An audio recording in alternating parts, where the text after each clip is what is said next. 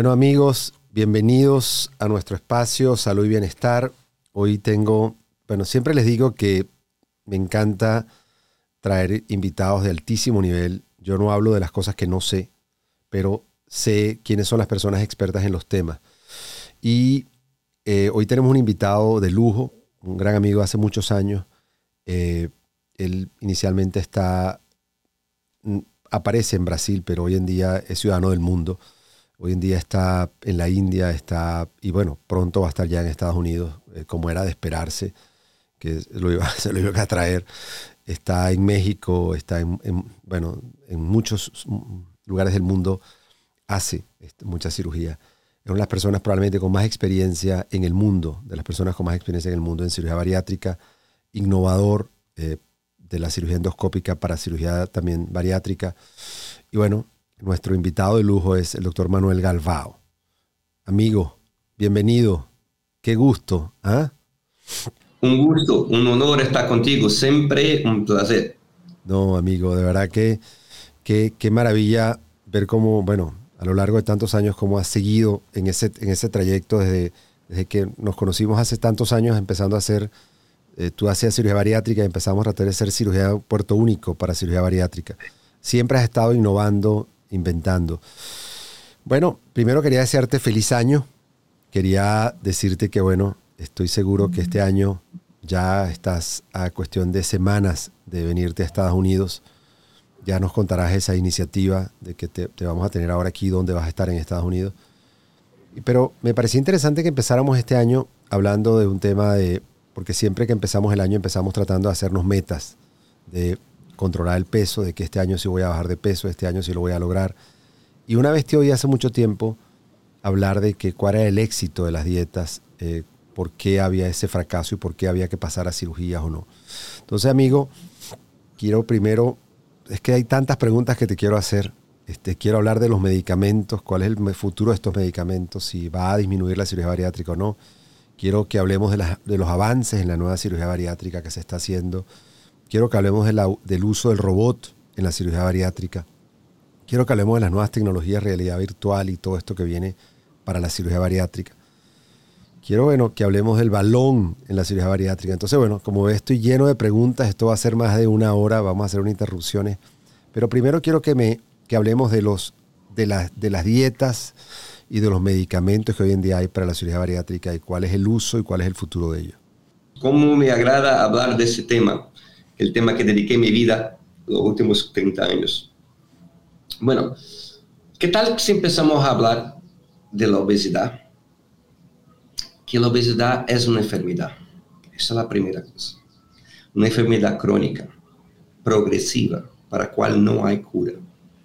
A dificuldade que temos de mirar esta enfermidade enquanto enfermidade, porque você, eu, fomos treinados enquanto médicos para não respeitar a obesidade enquanto enfermidade. Pero, todavia, é hoje a maior pandemia do mundo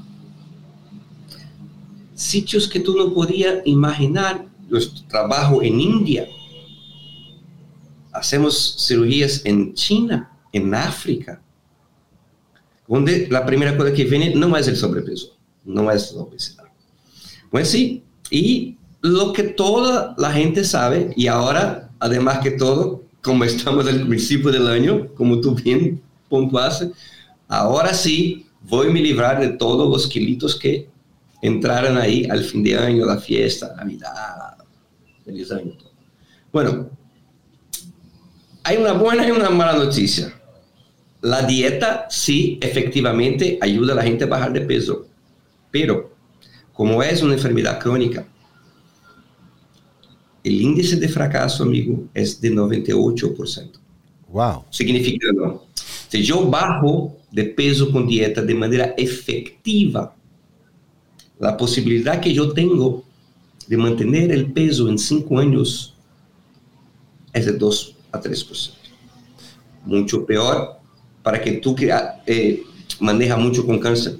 ¿Sabe cuál es el único, la única variable que vale para una persona que baja de peso, mantener el peso que bajó con dieta y alteración de comportamiento?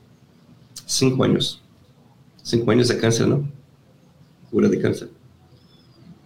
Es increíble. No importa. Y es difícil hasta que la gente que nos está escuchando, nos está mirando, que crean que eso es verdad, pero se recuerdan si tiene alguien con obesidad, sobrepeso, se hace dieta, se baja peso. Se regana peso un punto a más. Se hace dieta, se baja peso, pero un patamar superior. Es el efecto escalera y así se va hasta el punto que está con tanto sobrepeso que te hay que tener en, ¿Quiénes, ¿Y quiénes son los que, lo, cuál es ese 2%? ¿Quiénes son los que realmente logran que bajan de peso, que se mantienen? ¿Cuál, ¿Cuál ha sido el éxito de los que lo logran hacer? Y evidentemente todos sabemos ese efecto yo-yo que bajamos y subimos, bajamos y subimos. Y no es difícil mantenerlo porque no hemos cambiado el estilo de vida y simplemente lo hacemos por unas semanas. Bajamos de peso, pero volvemos nuevamente a volver a comer lo que comíamos. Es, hay, hay muchísimas variables. Genética, los fenótipos que estamos acabando de descubrir ahora con la investigación de Clínica Mayo por la primera vez. Y, pero se le puede decir algo, quien es que va a tener suceso es quien tiene disciplina. Disciplina de mantener la dieta y mantenerse con una vida saludable y mantenerse haciendo ejercicios. René, amigo, te cuento algo otro que te va a hacer sorpresa. En nuestra cabeza, la cabeza del público general, existe que voy a hacer ejercicios duros. Estados Unidos es el país que más hace ejercicio y ahí voy a bajar de peso de manera efectiva. El problema es que uno que solo hace ejercicio gana peso. Ejercicio con control alimentar es lo, la clave del suceso, pero muy poca gente mantiene esto en largo plazo. ¿Por qué no se mira esto? porque ninguém hace uma evaluação que não seja dentro de um trabalho científico um ano depois. Esa, esa, es una pregunta bien interesante. Si haces ejercicio solo, evidentemente puedes aumentar masa muscular y subir de peso, y todo el mundo lo ha visto cuando empieza en el gimnasio que puede subir de peso. ¿Qué porcentaje es responsable el ejercicio de la pérdida de peso? Porque la gente a veces piensa que es el ejercicio el que la va a ayudar a perder de peso y no entiende que hay un factor más importante que es lo que está comiendo. Sí, y yo le digo que es como mitad-mitad. Ejercicios efectivos, ejercicios anaeróbicos y aeróbicos de manera intensa, intervalada, con una dieta con restricción calórica, pero aplicada a, a los ejercicios.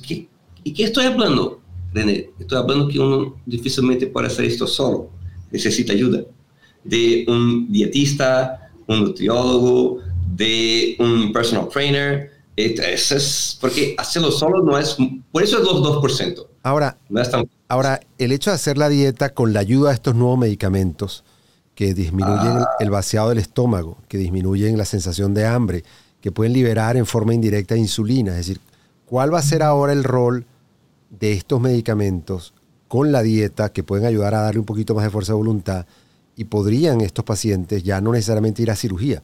Es decir, hemos podido con esta nueva llegada de los medicamentos, cuáles son los medicamentos y cuál puede ser la efectividad de estos medicamentos.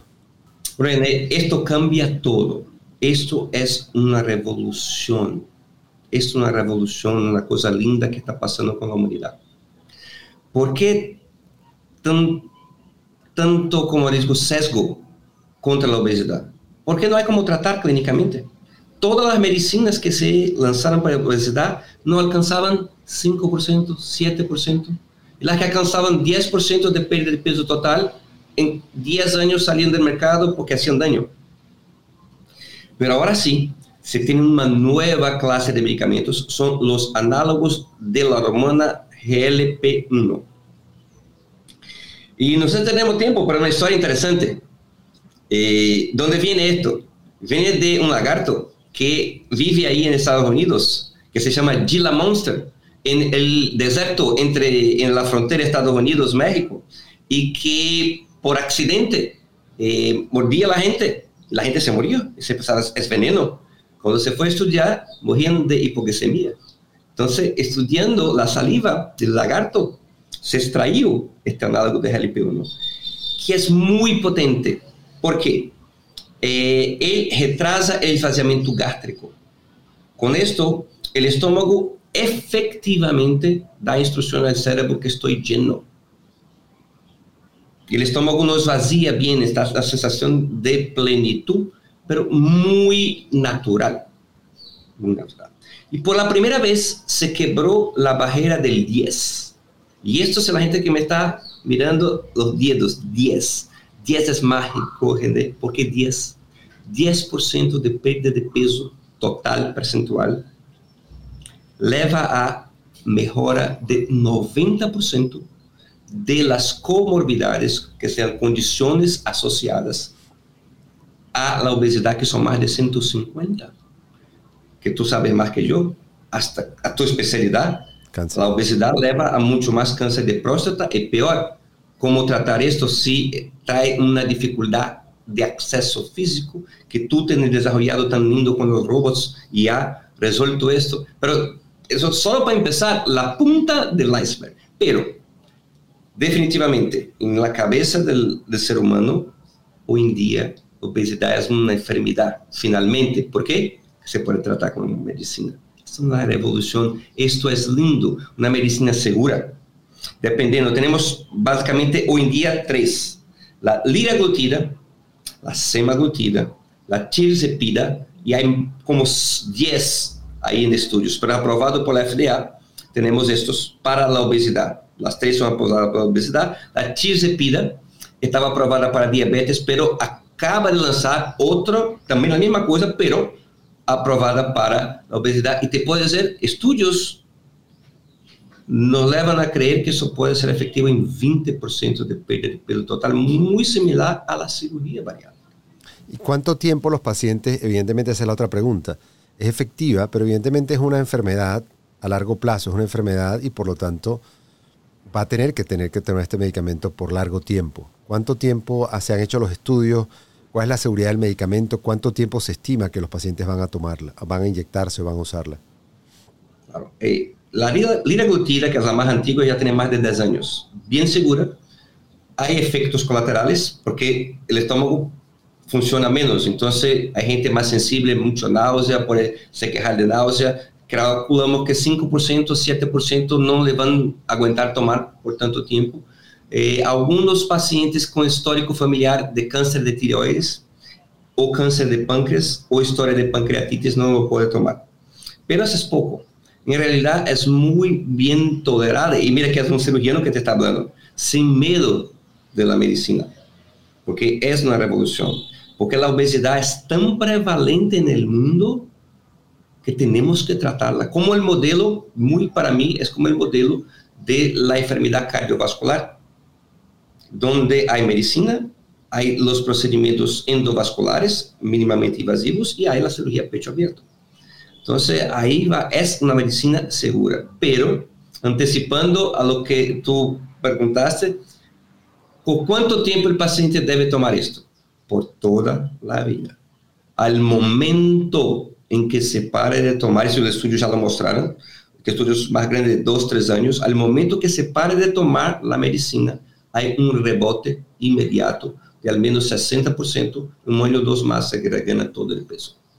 Porque la enfermedad es crónica, no está tratando, está controlando. Bueno, pero evidentemente es bien importante porque además verte a ti, que bueno, de los mejores cirujanos del mundo para la cirugía bariátrica, que de alguna forma estás eh, celebrando la llegada de estos medicamentos que sin duda va a disminuir la cantidad de pacientes que van a ser sometidos a cirugía. Sobre todo esas obesidades que no son mórbidas, que, que de alguna forma pueden mejorar la calidad de vida del paciente y disminuir la morbilidad y los efectos adversos de la obesidad sin llevarlos a una cirugía, pero requieren un medicamento de forma crónica. Ahora, los pacientes que no han logrado o que a pesar de bajar con estos medicamentos todavía están en niveles de sobrepeso, que requieren cirugía. ¿Cuál es tu abordaje? ¿Cuál es? Recuerdo en una oportunidad que, que nos, vimos en, creo que era en Dubái o en, Abu Dhabi, con Michelle Garnier, y me contaba la historia, cómo, cómo desarrolló la manga gástrica accidentalmente, que no pudo completar la cirugía que tenía prevista y se dio cuenta que el paciente bajaba de peso con la manga gástrica. Entonces, ¿cuál es la, la, la evolución de esto? Recuerdo en Brasil, hace 30 años que fui a ver, yo fui allá a cirugía laparoscópica y hacían la, la, la banda gástrica con el ligamento redondo y buscaban mallas que después erosionaban el estómago. ¿Cuál es la, escriben un poco cuál ha sido la evolución de la cirugía bariátrica, a dónde estás ahora en, todas estas nuevas innovaciones y luego a dónde va a llegar la cirugía endoscópica para cirugía bariátrica. Claro. Eh, la cirugía bariátrica eh, ha crecido muchísimo, ha mejorado bastante. Tan segura, René, como una cirugía de, vesícula, una colestectomía laparoscópica está. Una mortalidad de menos de 1%. Y como tú dices, hoy en día la que crió Garnier accidentalmente es la cirugía que más se hace en el mundo, que es la gastrectomía vertical, popularmente conocida la manga gástrica, donde se saca la parte de la gran curvatura del estómago y se le deja un tubo ahí, sacando como 80% del estómago. Esto se probó ser una cirugía efectiva para pérdida de peso y efectiva para control de las comorbilidades metabólicas, hipertensión, hígado graso y todo. El estándar oro, que era el bypass gástrico, donde se corta el estómago con gran pau y se le deja 20% del estómago, pero si a nadie ahí eh, eh, una anastomosis, una ligación con el intestino, está caliendo así brutalmente. Es una excelente cirugía, efectiva, probada por 30 años, pero la gastrectomía vertical es más simple. Y cuando se hace por robot, robótica full, 20, 30 minutos el paciente sale al otro día del hospital. Pero se creó mucho más cosas, René. Hoy en día se estima que hay más de 20 tipos de cirugías bariátricas, principalmente la cirugía que llamamos de metabólica, que es direccionada para el tratamiento de la diabetes y del hígado graso. Y cosas que antes no sabíamos y muy silenciosas, por ejemplo, el hígado graso, que antes usted, yo, así va el paciente tiene hígado graso, qué lindo. No, el hígado graso hoy, evolucionando para cirrosis, superó al virus de hepatitis y al alcohol, como causa de trasplante hepáticos. Entonces, hay más de 20 y todos variados en conexión entre el estómago y el intestino con destino proximal como el ayuno, distal como el ilio, y hay como ahí todo. Estados Unidos, solo para terminar, está aprobado la banda que no se hace más, la gastrectomía vertical, el bypass gástrico, el mini gastric bypass, porque el bypass gástrico tiene una Y ahí con el intestino, el duodeno switch, que es una manga con anastomosis del duodeno con el eh, ilio, intestino distal, y una variación que es el SASI, y el mini, son las que están aprobadas para Estados Unidos. Vamos, a hacer, una, vamos a hacer una breve interrupción. Vamos a hacer una breve interrupción, pero vamos a entrar en detalle un poco sencillo para tratar de explicar cada una, eh, porque es apasionante el tema. No se, no se desconecten. Estamos hablando con el doctor Manuel Galbao, una oportunidad única. Una de las personas con más experiencia en, en cirugía bariátrica, innovador, conoce el tema como nadie, así que por favor quédense que, que estamos disfrutando de esta conversación.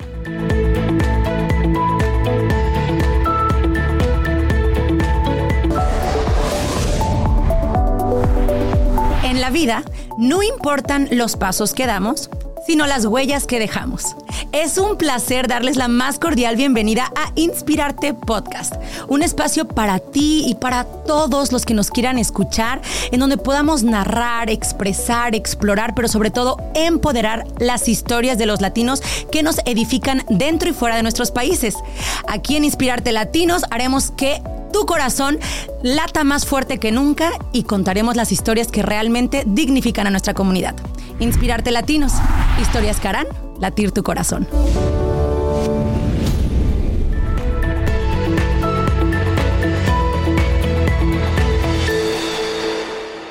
Bueno, estimados, bienvenidos nuevamente, feliz año, encantado de estar aquí con ustedes y empezar este año con este programa súper interesante con el doctor Manuel Galbao, una autoridad en el mundo, en el mundo de la cirugía metabólica, la cirugía bariátrica, Manuel, estábamos conversando, primero, la, manga o la gastrectomía o gastroplastia vertical eh, era quitar la curvatura mayor, quedaba básicamente un tubo y es la cirugía que más se populariza y se hace hoy en día para cirugía bariátrica.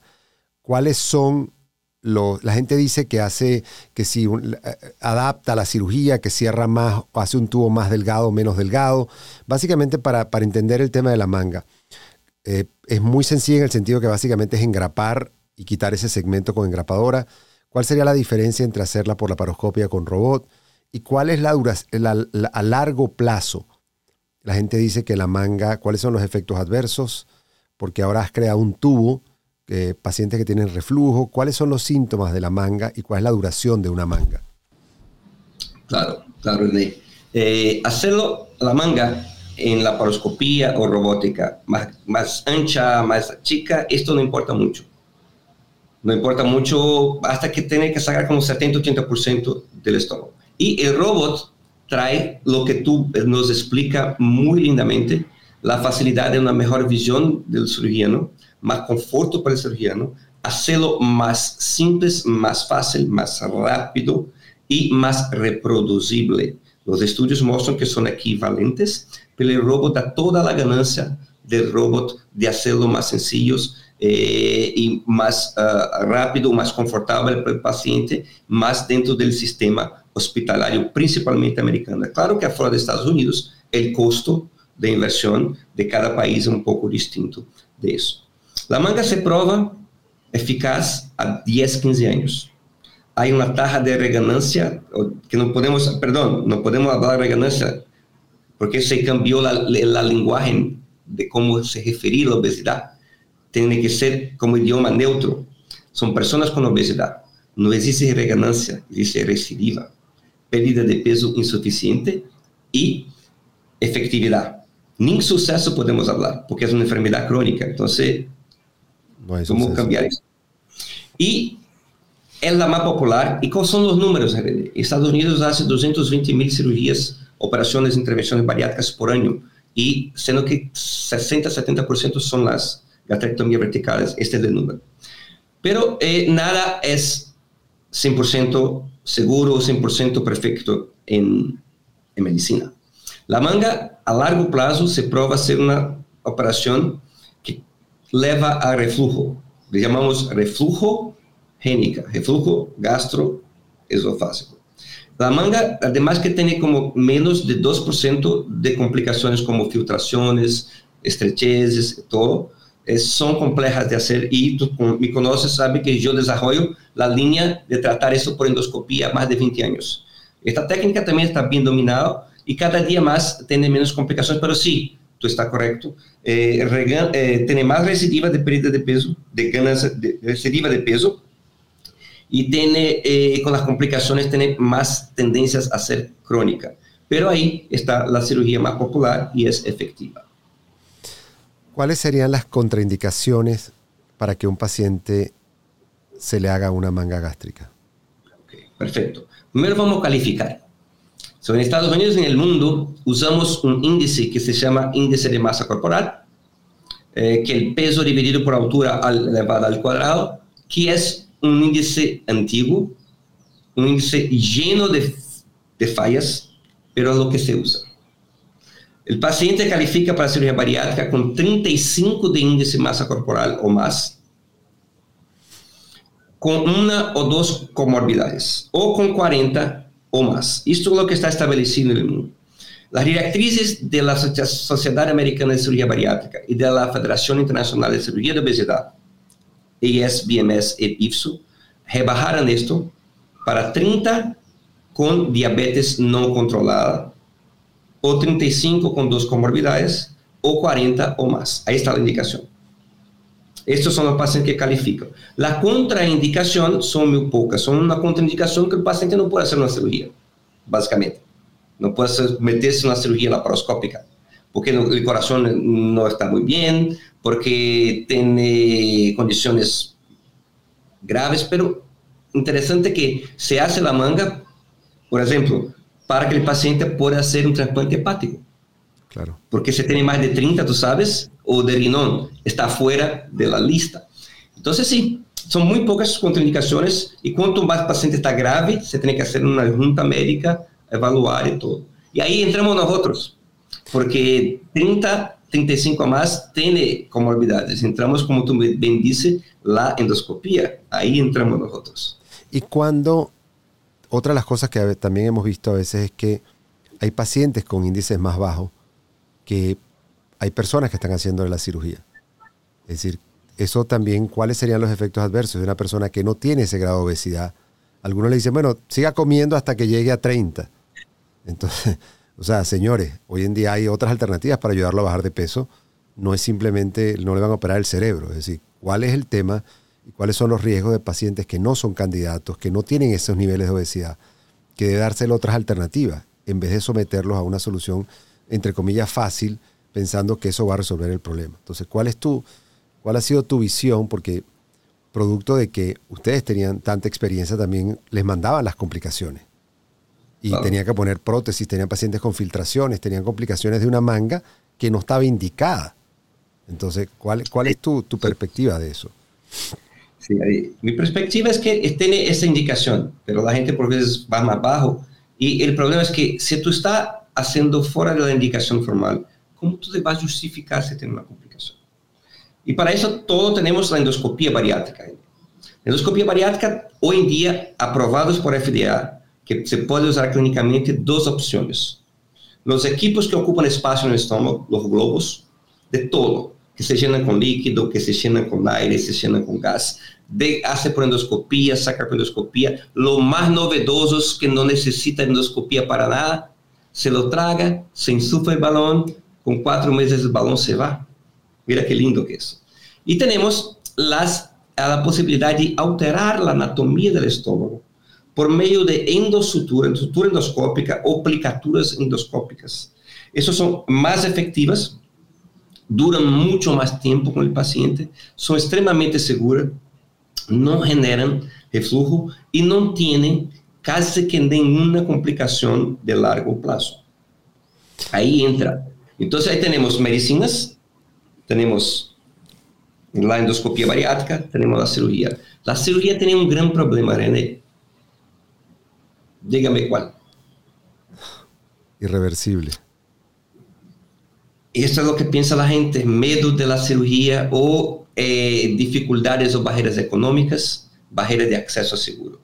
Un problema gigante es de nosotros todos, de la comunidad, es que los pacientes que tienen indicación de cirugía bariátrica, que ya les conté cuáles son, de los que tienen indicación en el mundo, solo un por ciento la tienen. 1%. Para que no se quede asustado, le asusto más. De los pacientes que tienen indicación de tomar medicina para la obesidad, hasta los nuevos análogos de GLP-1, solo 2% lo tomaban.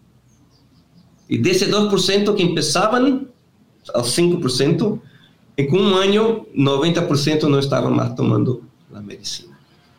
Desasistidos. Sí, hay una realidad socioeconómica brutal los pacientes que la requieren, los seguros no se las aprueban o no las tienen o son costosas o no tienen los recursos para poder pagar las cirugías. Entonces, evidentemente, eso es un tema. Pero volvamos un segundo al tema del balón. El balón tuvo, una, tuvo fama, el balón se lo ponía a la gente antes de un matrimonio porque bajaba de peso antes de la boda y el balón se iba a los cuatro meses solo. ¿Cuál es tu opinión del balón? ¿Cuáles serían las indicaciones hoy en día del balón? Eh, y cuáles son los efectos adversos. Recuerdo Michelle Ganier también que nos dijo en esa oportunidad que uno de los problemas del balón es que la pared del estómago se engrosaba porque el estómago peleaba contra el balón y que si el paciente después iba a operar tenía que esperar un tiempo porque las paredes del estómago estaban hipertróficas. ¿Cuáles son hoy en día las indicaciones del balón y cuál es la efectividad del balón? Porque evidentemente al balón irse, evidentemente va a subir de peso. El balón está pasando por una fase de transición, pero el, uso del balón tiene aumentado como 15 a 20% al año de manera sostenida en los últimos 10 años. Porque es una opción que no se opera, que no hay cicatrices, que es, como te dice, la gente se preocupa mucho con alteraciones definitivas de la. El balón se lo saca, el estómago se engrosa la pared, claro, pero eso dura un mes o dos y vuelta a normalidad.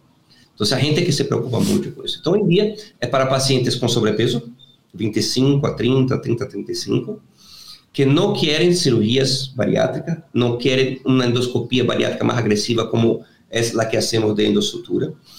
y que también ya toman medicina a mucho tiempo, porque le buscan algo que no quiero tomar medicina, tengo sobrepeso y esto está. Y parece es que es una... ¿Cuál es la efectividad del balón? Os, 90, 90%. Eh, la posibilidad de tener un balón intragástrico y no perder peso es 5%. La gran cosa es cuántos de estos pacientes van a reganar peso. 50% regana inmediatamente, pero 50% se quedan a uno hasta uno o dos años. Y ahora ya sabemos quién, y más que todo, el ofrecimiento del balón no es solo porque nada funciona interesante. Es una enfermedad tan resistente como cáncer.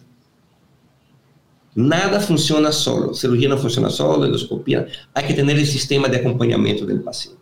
Entonces siempre trabajamos con un año.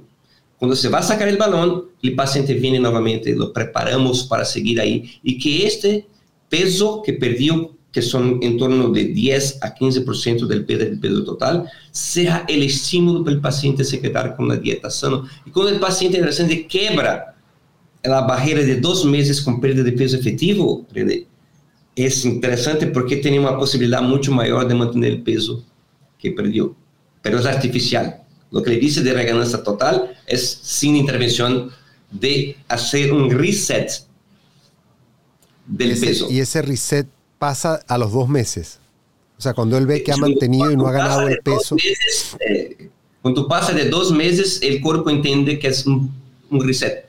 No tan poderoso como cirugía, pero sí un reset eh, o un downset. Ok, ahora vamos a la man, a la manga o a la, a la cirugía endoscópica de la cual tú has sido uno de los proponentes, que es a través del endoscopio suturan el estómago por dentro y crean el mismo tubo, pero sin quitar la curvatura, ¿no? ¿Cuál es el éxito de esto? Evidentemente, una de las dificultades que uno ve probablemente es que no todo el mundo tiene la destreza que tú tienes para poder hacer eso endoscópicamente. Y probablemente a veces eso ha hecho que no logre eh, estandarizarse o no ha logrado la popularidad que debería tener, porque definitivamente es el procedimiento ideal. O no tenemos toda la tecnología, el robot que sea como el single port que entre por el gastroscopio y que haga la sutura con una plataforma robótica.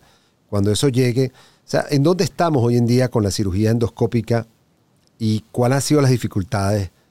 Eh, ¿Ya hemos logrado pasar la barrera o todavía este, falta curva de aprendizaje? René, esto para mí es un tema que. Mira mi sonrisa de hablar de esto. Sí, yo sé. Podemos toda la mañana hablar de eso. Es una jornada épica que, que tuve la oportunidad, creo que única, muy poca gente tuve, de acompañar la jornada, de ayudar a desarrollar y estar vivo para mirar que esto se va a usar en la práctica clínica.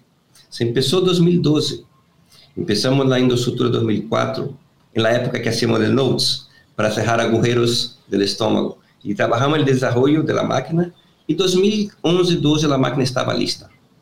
Antes usaba para serie de anastomosis, poca cosa, pero estaba la máquina que se podía usar. Y ahí nos juntamos, hicimos un trabajo pionero en Panamá, con colegas de Estados Unidos, Dominicana y yo. En paralelo se estaba trabajando con el mismo equipo en Clínica Mayo en la Harvard. Y este año 2012 es ícono porque cada uno produjo su serie. Y uno dice que empezó primero, otro, todo. Y yo no me meto en eso, tú me conoces, yo creo que el método se va. Pero la sutura endoscópica, achicar el estómago por endoscopía.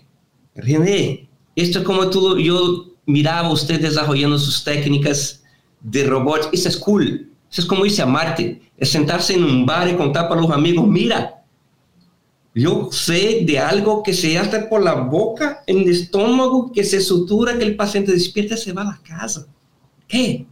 Eso es fantástico. Y ahí tratamos de estandarizar la técnica, distintos estándares de sutura, hacer series en distintos países. Yo viajé por todo el mundo enseñando y publicando series que se reproducían. Después, analizando esas series en meta-análisis, empezamos meta-análisis de tres artículos, la última, una meta-análisis de 20 artículos. La última meta-análisis, que son todos los casos publicados, René, 15.721 casos. con 1.5% de efectos adversos severos, que la, la, la vida del paciente en riesgo muy poco, con 14.5% de pérdida de peso total a tres años. A un año esto es 17, 18, dos años es 15, metaanálisis. Pero esto se culmina después de 300 artículos publicados en todo el mundo, de 2012 a 23 es muy poco tiempo. En Estados Unidos tuvimos la grata oportunidad de hacer el estudio FDA, que creo que tú lo conoces, que es el sistema de estudio Merit.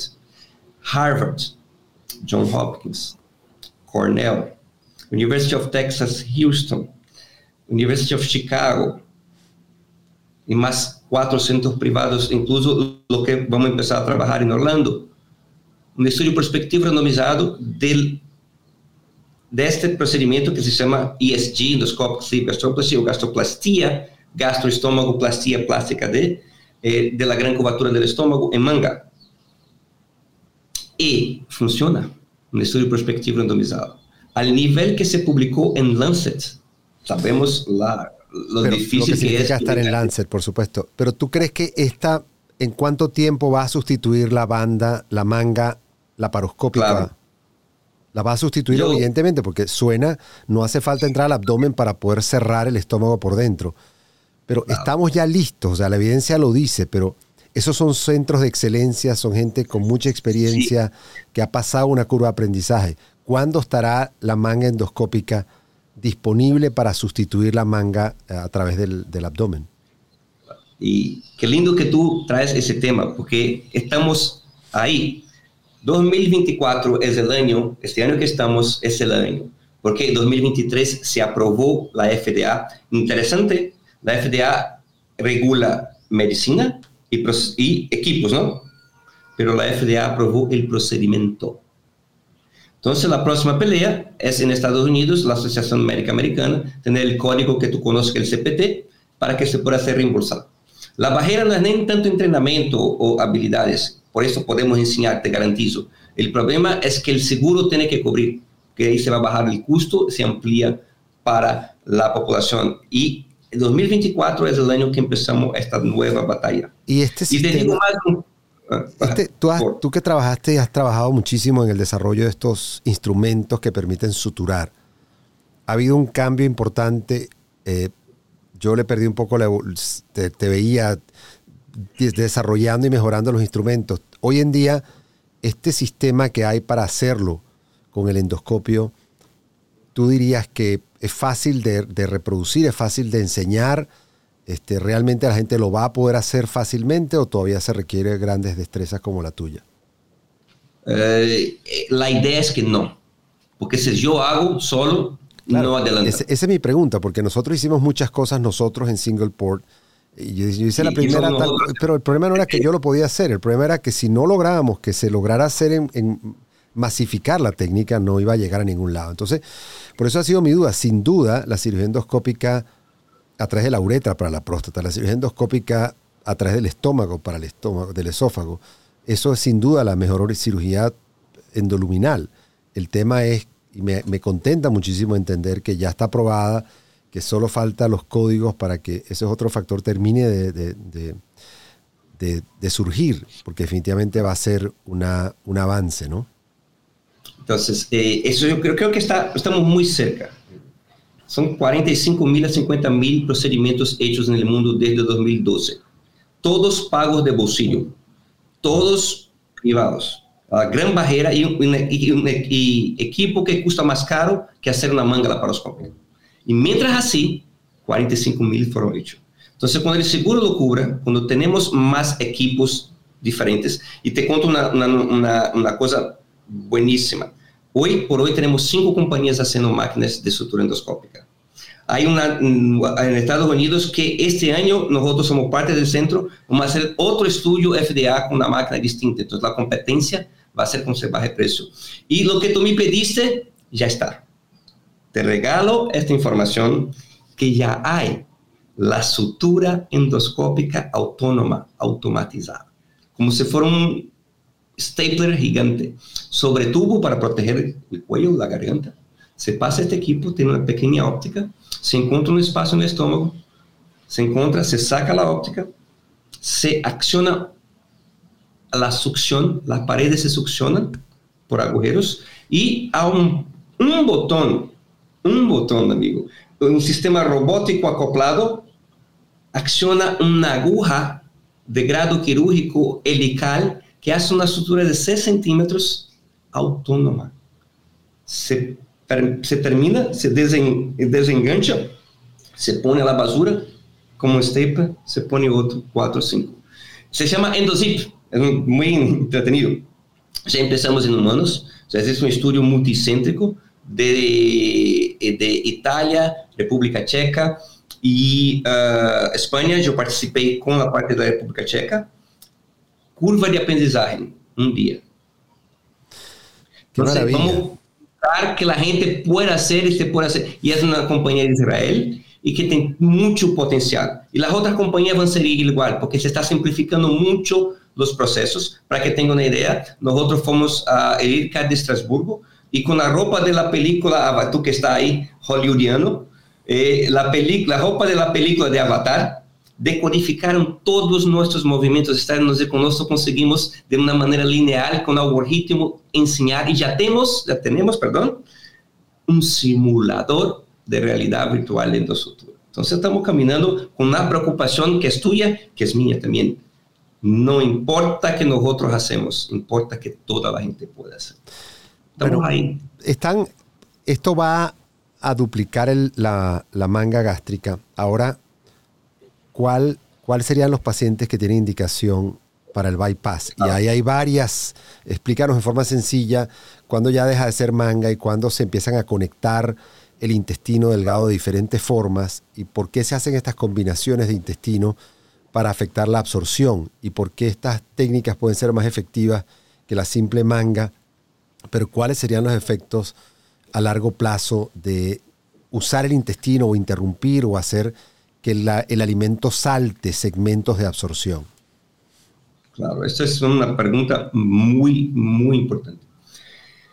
Eh, cuanto más enfermo for el paciente, significa el paciente tiene obesidad, una obesidad avanzada, y tiene comorbidades o condiciones clínicas asociadas a obesidad. Tiene diabetes, hipertensión, hipertensión pulmonar, eh, unas, son 150. Cuanto más grave el paciente, más la necesidad de ser agresivo. Y agresivo como la manga gástrica, ella trata diabetes, trata todo, pero no tiene tanta potencia como el bypass gástrico. Bypass, pasar por sobre, hacer una puente de la comida ultrapasa el estómago y entra directamente al intestino. Al hacer eso, estos análogos de GLP-1 que dice la medicina, nosotros producimos. Es tanto que se llama análogos de GLP-1, porque el cuerpo produce. El cuerpo empieza a producir nuevamente. Como si fuera, perdón la palabra, pero que no, como usted, como si fuera un Viagra del páncreas. El páncreas pasa a producir más insulina, eh, la resistencia a insulina se baja, el hígado que está graso, no, pero natural.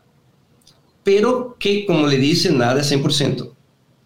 Es extremadamente efectiva para ayudar pacientes que no solo tienen obesidad, pero tienen las comorbidades. Pero con eso hay el riesgo de malnutrición. Y eso tiene que ser pesado, porque cuanto más, en su área también, más agresiva la enfermedad, más agresivos tenemos que ser. Entonces podemos graduar medicina, endoscopia bariátrica, manga gástrica, bypass gástrico, mini gástrico bypass, duodeno switch, que es boteno, además de poner intestino, que el bypass es con el jejunum, que es la parte proximal del intestino. El mini gástrico con el medio del intestino.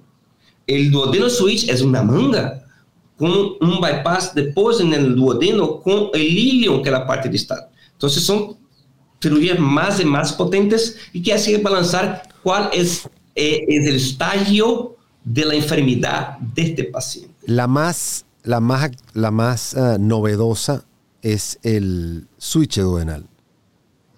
Eh, no. no, el switch duodenal es tan antiguo okay. cuanto el bypass. ¿Cuál es, es la más? Difícil. Porque hace poco es, estaba oyendo en Brasil, ¿cuál es, ¿qué es lo nuevo que están haciendo? Son, es una variación del duodeno switch que se llama SASI. Okay. ¿En qué consiste? ¿Cuál es la distinción? que el, eh, el duodeno suizo hace una manga y hace un bypass gástrico en Y, que es difícil. El SASI solo pega una alza de hilo en omega y una anastomosis simples. Entonces, lo que eh, se aprobó más recientemente. Y que igual que el duodeno switch, pero mucho más simples. Y la otra cosa que se me permite, la robótica cambió todo. Porque es una operación muy difícil que la robótica lo hace accesible para muchos más cirurgianos. Y lo novedoso que es, además que es antiguo también, es una operación que se llamaba mini gastric bypass, el nombre que se dio en Estados Unidos, por razones políticas, de alguna cosa, circuló todo el mundo y ahora vuelve a Estados Unidos. Ahora se llama eh, One Anastomosis Gastric Bypass, bypass de una sola anastomosis, que es simplemente hacer el pouch gástrico más grande que un bypass y poner una alza de jejum ahí, con una anastomosis sola.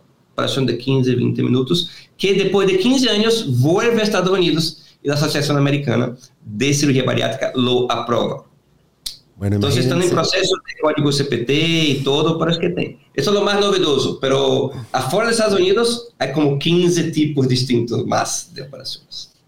De verdad, amigo, qué, qué privilegio de poder compartir y escuchar. Sí, recuerdo hace muchos años que me dijiste que me metiera a hacer cirugía bariátrica. Sí. Yo te dije, estoy contento estoy contento haciendo próstata. Me decía, no, no, con toda la habilidad que has desarrollado sería fantástico. Yo le decía, eh, increíble. Además, el tema de la obesidad es un tema, una epidemia. Entonces, definitivamente, pero bueno, impresionante verte con esa emoción, con todo lo que has aportado a la humanidad y con toda la investigación que siguen haciendo. Nos quedan muchos temas todavía. Me encantaría oírte tu opinión sobre la embolización gástrica. Me encantaría terminar de entrar, pero bueno, no nos queda más tiempo. Lo que sí creo que la conclusión es que definitivamente eh, esto es una enfermedad, es un tratamiento de por vida, ya sea con medicamentos o con cirugía, que deben realmente buscar gente experta, porque esto es otro tema, hay gente que esto se ha llevado a un grado de comercialización donde se hacen pacientes que no están indicados, hay pacientes que se han complicado, pero esto evaluando eh, por gente experta y por centros expertos, donde realmente lo ayuden y lo preparen para esto. Es una cirugía que hoy en día debe, no deben, entiendo las barreras económicas, pero es una cirugía que hoy en día se hace en muchos centros y se puede hacer accesible. Manuel, eh, por favor, danos tu conclusión. Mi conclusión es que es un nuevo tiempo para la obesidad. La humanidad la está comprendiendo, esto me, me encanta, como enfermedad que debe ser tratada. Las nuevas medicinas revolucionan. Mucho más gente va a tener acceso al tratamiento. Y esto no pone en riesgo cirugía, endoscopía, nada. Como el reflujo. El tratamiento de reflujo gástrico, esofágico, es muy claro. Se toman las pastillas, todo, pero hay pacientes que no van a alcanzar, no van a querer de todo. Ahí tenemos la parte endoscópica para esto. Más que todo, la fusión. Yo te cuento una cosa linda. Lo que estamos haciendo de gastroplastia endoscópica con los análogos de GLP-1 dan resultados de pérdida de pesos quirúrgicas igual o más que la manga gástrica, sin las complicaciones. Entonces, puede ser, como tú bien dices, que nosotros podemos, estamos poised para ocupar el espacio de la manga o ahí ofrecer algo al paciente. Entonces, son las cosas finales. Eh, una cosa no sustituye otra, no apaga otra, no, no mata ninguno, pero más que todo, es a nueva época donde la humanidad reconoce finalmente la obesidad, que se debe tratar, que pone nuestras vidas en riesgo, que afecta nuestra calidad de vida tanto, que si cerramos los ojos ahora y pensamos, tenemos un primo, tenemos hijos, nosotros estamos batallando, todos tenemos el riesgo de tener obesidad. No, y que la obesidad no es un tema estético, la gente entiende, la gente confunde y cree que el que no, la obesidad tiene factores de riesgo y el paciente con obesidad tiene mayor riesgo de desarrollar cáncer, de desarrollar muerte cardiovascular, de desarrollar una cantidad de complicaciones. Entonces, no se trata de estar eh, modelo de televisión, se trata de estar sano y nadie está sano en una obesidad mórbida. No estamos hablando de, de que estamos todos un poquito más gordos, no, estamos hablando de obesidades mórbidas que comprometen definitivamente la calidad del paciente. Un paciente que va a dañar las articulaciones, un paciente que tiene mayor riesgo de cáncer. Entonces, terminen de entender que esto no es un tema estético. Esto es una enfermedad y el paciente con este sobrepeso, su calidad de vida se va a afectar. Entonces, nada, es un tema que me apasiona, es un tema que, que estoy convencido de que eh, disfruté tremendamente oír todo lo que vamos avanzando en la cirugía endoscópica. Amigo, Gracias nuevamente por acompañarnos. Eh, por favor, compartan este material. Estoy seguro que va a ser de gran utilidad. Y bueno, nada más que despedirnos emocionado con, con la calidad y el nivel de programa. Amigo, abrazo, hermano. Muchísimas gracias. Que Dios bendiga. Gracias. Chao. A ver, ¿dónde nos encontramos? En el mundo tenemos. En, en algún lugar del mundo. Ahora en Estados Unidos que tiene el privilegio de tener ahora a Manuel Galvao en Estados Unidos. Ahora imagínense, ¿ah? ahora no tenemos límite. Qué maravilla, amigo. Qué maravilla, bienvenido. Salud y Bienestar es producido en los estudios de Uno Productions en Glendale, California. Producido por René Sotelo. Dirección Alberto Arbelo. Coordinadora de producción Patricia Gasperi. Producción ejecutiva Luis Medina. Productor asociado Aleira Tomás. Postproducido por Christian Walter. Edición Carlos Knight.